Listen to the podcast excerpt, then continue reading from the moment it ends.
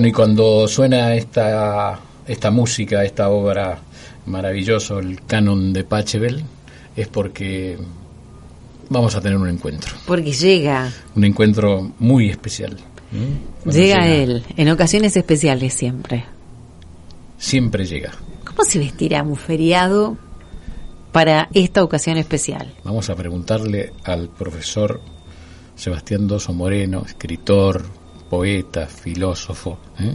¿cómo está vestido este viernes, este viernes de feriado por Martín, ¿eh? por Miguel. Martín Miguel de Güemes? ¿Estará vestido de gaucho? Oh, no sé. ¿Estás allí, Sebastián? Hola, buenas Aquí tardes. estoy, siempre estoy acá presente, siempre listo. Aunque nunca estaba listo cuando era Boy Scout, siempre me faltaba algo, el pañuelo, ¿De verdad? la camisa, Ay, sí, nunca muero. listo, nunca listo. Pero, pero de ánimo siempre dispuesto. Escúchame, Eh, ¿cómo era- andan, Gis? era ¿Están co- bien? bien, todo Eh, bien. Sí, soy Boy Scout, por supuesto. ¿Eras colgado? ¿Te, era así? ¿Sí? Por Eras, eras, te. Por favor, Sos- por sos- favor. Vivía en un mundo, en una plantación de palmeras. Qué lindo, me Sí. encanta, me encanta esa, me- o sea, me- no para tenerla al lado, ¿eh? no, para, no para convivir con ellos, pero Sí, eh, sí, sí. vos sabés que en un punto admiro a esa gente que vive en un mundo paralelo, Sí, sí. porque son sí. felices, son muy felices en su mundo, muy Eso es felices. verdad, es verdad. Igual hice bastante un aterrizaje bastante forzoso hace años. Eh, me me quedé con medio cuerpo allá y medio acá, ¿no? O sea, Ah. eh, pero, pero sí, fue un trabajo, un trabajo. Este, porque Y- bueno, uno tiene que ser colgado hasta que no perjudica a los demás. Sí, ¿no? es verdad, no, no, por eso te digo, viste, la, la convivencia, el día a No, día, a veces es difícil con alguien así. Y, y esa, esa palmera, cuando nosotros decimos, bueno, estaba colgado de la palmera, pero esa palmera tenía libros, tenía películas, ¿qué palmera? Eh, ¿Cómo era tu palmera? Por supuesto, por supuesto. Eh, sí, sobre todo libros, que no- no puedo mentir, fue mi obsesión, mi manía. Eh, siempre digo, aunque suena pedante, no lo es porque es un mea culpa, leí demasiado, a veces es una evasión, ¿no? Ustedes estaban hablando de la generación Disney, que es uno de los grandes riesgos también, ¿no? Eh, de irse por los dibujos animados. A veces uno se va por la filosofía abstracta, que es un dibujo animado, también la tecnología hiper eh, eh, eh, se suda y, y- y uno termina pensando en cosas totalmente irreales que no sirven a nadie. Entonces, que el, el gran dilema del ser humano de, bueno, con los pies en la realidad, eh, volar hacia el ideal, ¿no? O hacia- soñar sin perder pie en la realidad. Hmm. Eh, los estaba escuchando y me parece fantástico esto de la generación Disney, ¿no? Porque son las nuevas etapas de, lo- de la humanidad, lo que se viene, con, lo- con sus luces y sombras, ¿no? Nunca algo es totalmente negativo, oscuro o totalmente positivo y eh, feliz. Pero bueno, conocer un poco esos claroscuros eh, se trata eh, la filosofía y se trata eh, la sociología y tantas otras disciplinas del ser humano. Vos sabés que eh, nosotros eh, siempre consultamos con, con alguien que entienda del tema y estábamos charlando con una psicóloga hace un ratito Sí. que nos contaba de las distintas etapas, ¿no? La etapa Sí. de enamoramiento, ese enamoramiento Mm. terrible que uno tiene y que parece que dura cuatro años. Sí. Cuatro Si- Si no años. te meten en el reso- resonador. Claro. O sea, ese, ese enamoramiento sincero, que, que, se- que sale de adentro, así que, que brota, que uno no solo impone, sino que brota, Sí. dura cuatro años. Después Claro. ese empieza a descender y aparece otro que tiene que ver con el apego, con el sentirse bien con la persona que estás, y empezás a, Mm. Claro. a trabajar para que la llamita del primer, de los primeros cuatro Mm. años no se apague. Y después Mm. hay otro circuito que tiene que ver con, con lo sexual, netamente con lo sexual que no tiene por qué estar relacionado ni con el primero ni con el segundo. En la literatura. ¿se ve esto? Sí, por supuesto. Eh, sí. Eh, se ve todo en la literatura, por supuesto, ¿no? La condición humana con todas sus facetas. Eh, pero, yendo a esto de los cuatro años, del enamoramiento, ¿no? Eh, el amor, esa locura pasajera que decía alguien por ahí. Eh, también Goethe, ¿no? El gran filósofo alemán decía la, la juventud es una enfermedad que se cura con la vejez. Porque, claro, eh, uno está más eh, a merced de, de, la especie, ¿no? Nos quiere atrapar para que nos reproduzcamos y caigamos en una especie de fascinación erótica y magnética, es maravillosa claramente. Eh, creo que con los años uno va entendiendo que el amor viene después, como dicen los italianos, el amor viene dopo. Eh, pero lo que me parece interesante, no sé qué, opinan ustedes, me interesaría saber realmente porque es un, una intriga para mí. Veo que las nuevas generaciones no son tan románticas. Mis sobrinos de 20 años, 22 años, están un poco desencantados de muchas cosas, no son muy idealistas y buscan o piensan más en su realización personal que en el amor romántico y en tener hijos, etcétera, etcétera, ¿no? Y, yo pensaba también que a lo mejor eh, yo soy un esperanzado de estas nuevas generaciones, no un desesperanzado. Estoy convencido de que viene, se viene algo nuevo, que estamos en un cambio que era interesantísimo, un punto axial, un tiempo bisagra. Y, a lo mejor estos jóvenes nuevos, que a veces los vemos eh, desorientados y desencantados, han entendido las trampas también del romanticismo, la especie que nos fascina y nos obsesiona y, nos eh, atrapa, eh, para ir en búsqueda o en busca de, una realización más profunda, personal, individual, desafiante. Bueno, otra vez con sus luces y sombras esto, ¿no? Pero este romanticismo que es nuevo en la historia además, porque en Grecia no existía, en Egipto no existía, eh, que los románticos, sobre todo literatos, que decías vos, Gise, ¿no? Los literatos exacerbaron esa etapa de los cuatro años, o, del año, o del verano candente, y lo pusieron como el ápice de la, de la felicidad, ¿no? Pero hay mucho sinsabor y mucho desengaño en esas entregas, esos saltos al vacío apasionantes, que no puede negar. Y además, te sucede o no te sucede, tampoco son elecciones muy claras y conscientes. Eh, es algo que te arrebata, te lleva, te trae, después te deja inspirado. Eh, pero eh, es interesante que las nuevas generaciones ya no son tan románticas. Con lo malo de eso, quizá la pérdida de cierta ilusión, pero con lo bueno, es que ya no ponen tantas expectativas en, en el amor romántico, en la unión del, eh, con, el otro. Ahí, no coincidimos. Vamos, vamos. Se armó. No. Acá se armó. No, sí, sí tomo eh, algo que vos dijiste que tiene que ver con que le, le dan más importancia, o le damos, voy a decir, más importancia eh, al, a la realización personal o profesional, y no todo está pensado eh, o abocado a una persona, a una determinada persona que puede ser tu compañera o tu compañero. Pero eso sí, pero que no existe el romanticismo tanto o tal como existía antes. No, vos sabés que no. Cuando te ahí coincidimos Que, en que sí existe porque es algo de la condición humana. Sí. Eh, claramente, ¿no? Y además, como, como yo pienso al menos, que la especie tiene mucho que ver ahí, ¿no? Eh, Lo que pasa es que vos nombraste algo que dijiste desencantados. En un momento nombraste desencantados. Yo pienso que cuando decimos esa palabra, a veces estamos desencantados respecto del modelo que teníamos nosotros, que era otro. Sí, sí, sí, sí. ¿No? Que era, era otro y, es difícil que se den eh, con otras condiciones eh, mismos resultados. Claro, es cierto, pero también es verdad, es cierto total lo que decís, ¿no? Que antes había tantos tapujos, tabúes, represiones, prohibiciones, todo eso exacerbaba lo imposible, el romanticismo, el primer amor, todo eso. El amor secreto. canto del primer amor. Hoy ya no hay primera, hay 20 amores, ¿no? O 50. Entonces, no, pero primero siempre hay el Amor, el amor secreto. El amor secreto, ¿no es cierto? Prohibido. Eso siempre va a estar es la condición humana. Se, eh, pero, tengo una pregunta, porque yo los escucho sí, dos, pero yo tengo esas preguntas. Por favor. Em, ¿Ese primer amor y la pasión es egoísta? Eh, yo creo. Apúrate porque es bache. En un rato se hace un bache. me apuro, entra una publicidad.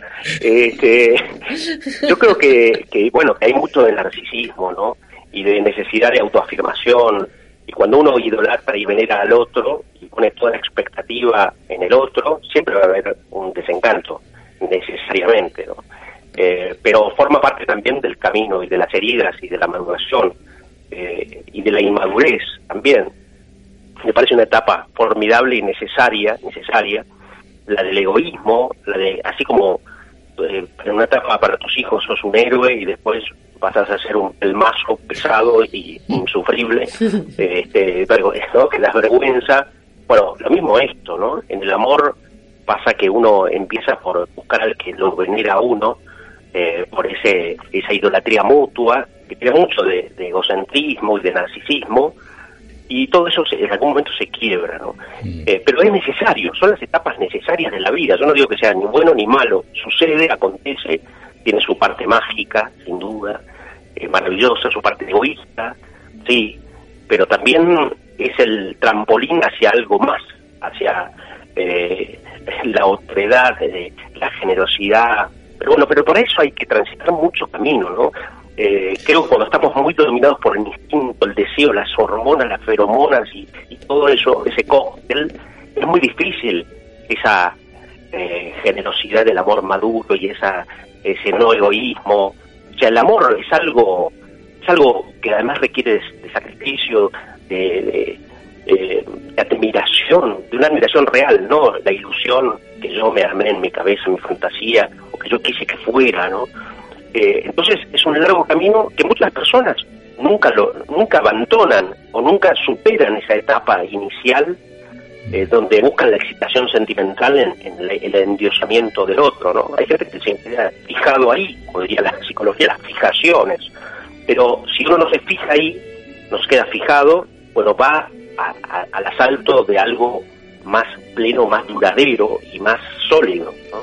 ¿Qué, eh, dice, ¿Qué dice la literatura del que más te recuerdes del amor maduro, del amor al final de la vida juntos? Sí, em, yo me acuerdo de un libro de Turgenev, el escritor ruso, Canción del amor triunfante, se llama uno, eh, pero después la mayoría de las obras literarias van a la locura, a donde hay acción, ¿no? contradicción, muerte, desgarros y suicidios. Claro, es, eh, es, lo que paga además, ¿viste? Es lo que termina. claro, este, por supuesto. Entonces, la familia Engel no funciona. ¿eh? No funciona, no funciona. Eh, porque para ver la vida cotidiana o, o sin sobresalto, bueno, en casa. claro, está en casa eso. La tenemos en casa. Pero además, pero hay algo más importante que esto. porque al, al margen de la acción y de la atracción de lo tumultuoso, de lo extremo. Es que ahí se ve también la naturaleza humana, más al desnudo, en las situaciones límites. Puede ser eh, pasión amorosa, puede ser guerra, puede ser de, crimen, eh, de intrigas, de poder, como las obras de Shakespeare, que tanto han indagado tanto en el amor, sí, como en, las cuestiones del poder. Entonces, no solamente porque, no solo porque vende, aunque sí, por supuesto que también vende más, sino porque uno conoce más la naturaleza humana hmm. a partir de, esas situaciones, límites y extremas. Hay algo que te, mencionaba Santi que tenía que ver con el tema de la edad y, y la gente moría joven antiguamente. Sí, Entonces sí, en su mayoría sí. En su mayoría sí. No, no sé hasta qué edad se conocía el amor porque morían en la plenitud, teóricamente, eh, digamos, este, pudiendo desarrollar el, el amor en, en, todas sus versiones. Sí, sí, sí, sí. Ahora, yo creo que mi opinión personal al menos es que eh, al margen de las edades, de las épocas, de si se vivía más o si se vivía menos, están las naturalezas humanas, ¿no? Mm. Porque eh, fíjense que, que, la humanidad fue, muchas veces dividida en dos, esta cosa bipartita tan típica en la filosofía, en la psicología, los tipos, ¿no? los platónicos que son los idealistas, los aristotélicos que son los racionalistas, los carnales y los espirituales según San Pablo, bueno, etcétera, etcétera. ¿no? Eh, ahora, eh, el autor de Solo Griego, decía la humanidad se divide entre apasionados y no apasionados. Entonces, a veces no se trata tanto de la época ni de la edad hasta la que uno viva, según su tiempo, sino de cómo es una persona. Y la verdad es que hay personalidades más apasionadas, más intensas, o que necesitan de esos estímulos eh, del erotismo, del, romanticismo, de las pasiones eh, eh, fuertes para sentirse vivos, porque así se lo requiere su naturaleza. Y hay personas más tranquilas, más serenas, Mm. que son muy felices en la medianía de la vida cotidiana, en un modelo quizás hasta de matrimonio muy burgués, acomodado y pacífico. Entonces, eh, no está una así mejor que la otra, tampoco podemos eh, dictaminar algo semejante, pero es cierto que eh, para determinadas naturalezas, eh, el amor romántico tiene un condimento, una, una, un agregado de intensidad necesario, como lo tuvo para escritores como Lord Byron o- o como para Víctor Hugo, que hasta los ochenta y pico de años eran amantes apasionados y fervorosos y desbocados, incansables en el amor, como dice alguien de Víctor Hugo, ¿no? a los ochenta y tantos años tenía un amante por ahí, y otros que no, que encuentran el sosiego en una playa moderada junto al fuego, un libro de un perro, y está bien. O sea, eh, es como decía un gran filósofo ruso, decía, Rusia necesitó tanto de un Pushkin, el gran poeta ruso que murió en un duelo por una mujer, de San Serafín, el místico que estaba en el monasterio rezando con los ángeles. Entonces, hay lugar para todo en la viña del Señor y creo que eh, tampoco uno puede ni calificar ni descalificar ni decir, bueno, eh, no hubo románticos en el siglo IV antes de Cristo, sí, por supuesto que los hubo, eh, y, cuando vivían menos la gente, las personas, también estaban regidas cada, cada una de esas personas por su propia naturaleza, y eso creo que es muy importante, ¿no? Eh, y, y a cada cual lo suyo, Eh, pero eh, es escandalosa la vida en ese sentido, no es moral, no es ética, si se quiere, y bueno, a unos les cabe la guerra, a otros el amor eh, erótico y apasionado, y a otros el trabajo esmerado, y su eros está en el trabajo, eh, o en la música, o, o en el golf, ¿no? Otros prefieren jugar al golf. está, está muy bien. Eh, profesor, eh, cuando llega a este final, siempre la señora Larsen está pidiendo un poema, un escrito. Sí, tengo, tengo, ¿Tiene? tengo, tengo. Siempre está, ¿viste? Se- Se- Sebastián Doso Moreno siempre está y siempre tiene preparado para Gisela Larsen el poema final de este viernes feriado. ¿eh? A un ver, texto muy un texto breve poético de Saint-Exupéry que nos interpela en realidad a nosotros hombres posmodernos del siglo XXI y, que en realidad apela o reclama la pasión. Eh, de la, pasión más ardiente y duradera que es la espiritual la inquietud espiritual la búsqueda de lo absoluto. Y dice así viejo amigo mío compañero mío aquí presente. Nadie te ha hecho evadir jamás y tú quizá no eras responsable de ello. Te has construido tu paz a fuerza de cegar con cemento, como lo hacen las hormigas blancas, todas las salidas hacia la luz. Te has enroscado en tu seguridad burguesa entre tus rutinas, en los ritos sofocantes de tu vida cotidiana. Has alzado tu humilde muro contra los vientos, las mareas y los astros. No quieres inquietarte ya por los grandes problemas. Ya tienes bastante trabajo con olvidar tu condición de hombre. No eres en modo alguno el habitante de un planeta errante, no te planteas preguntas sin respuesta. Tú eres tan solo un hombre tranquilo y feliz. Pero que nadie se preocupó de sacudirte los hombros cuando aún era tiempo. Y ahora la arcilla de que estás formado se ha secado, se ha endurecido. Y me pregunto, ¿Habrá alguien capaz de despertar al músico dormido, al poeta o al astrónomo que quizá habitaban en ti desde un principio? Sebastián Doso Moreno, bueno, gracias por este encuentro, estos encuentros mágicos con la literatura, con el pensamiento, con la filosofía, ¿eh? en este viernes feriado lleno de música y de reflexión, junto aquí a Gisela, ¿dónde te encontramos? homocreator.com.ar, eh, ya aprendí la lección. Te mandamos un abrazo enorme, Sebas, gracias por este encuentro. Un fuerte abrazo al infinito y más allá. Fuerte abrazo. Levanta la copa. Abrazo para vos, Un un abrazo. Gracias. chau, chau.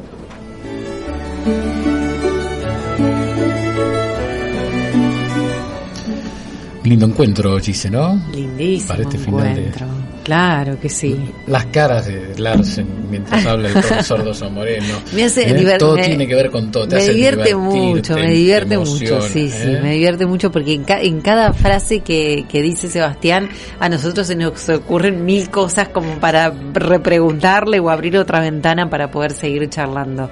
Así que nos encanta que, que cada tanto los viernes nos visite, esté con nosotros y la pasamos tan bien. Un placer.